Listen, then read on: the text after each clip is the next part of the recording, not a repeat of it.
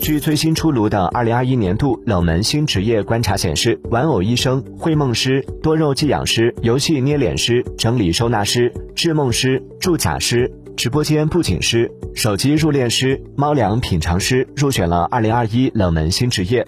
据统计，超七成冷门新职业都是由九零后创造出来的。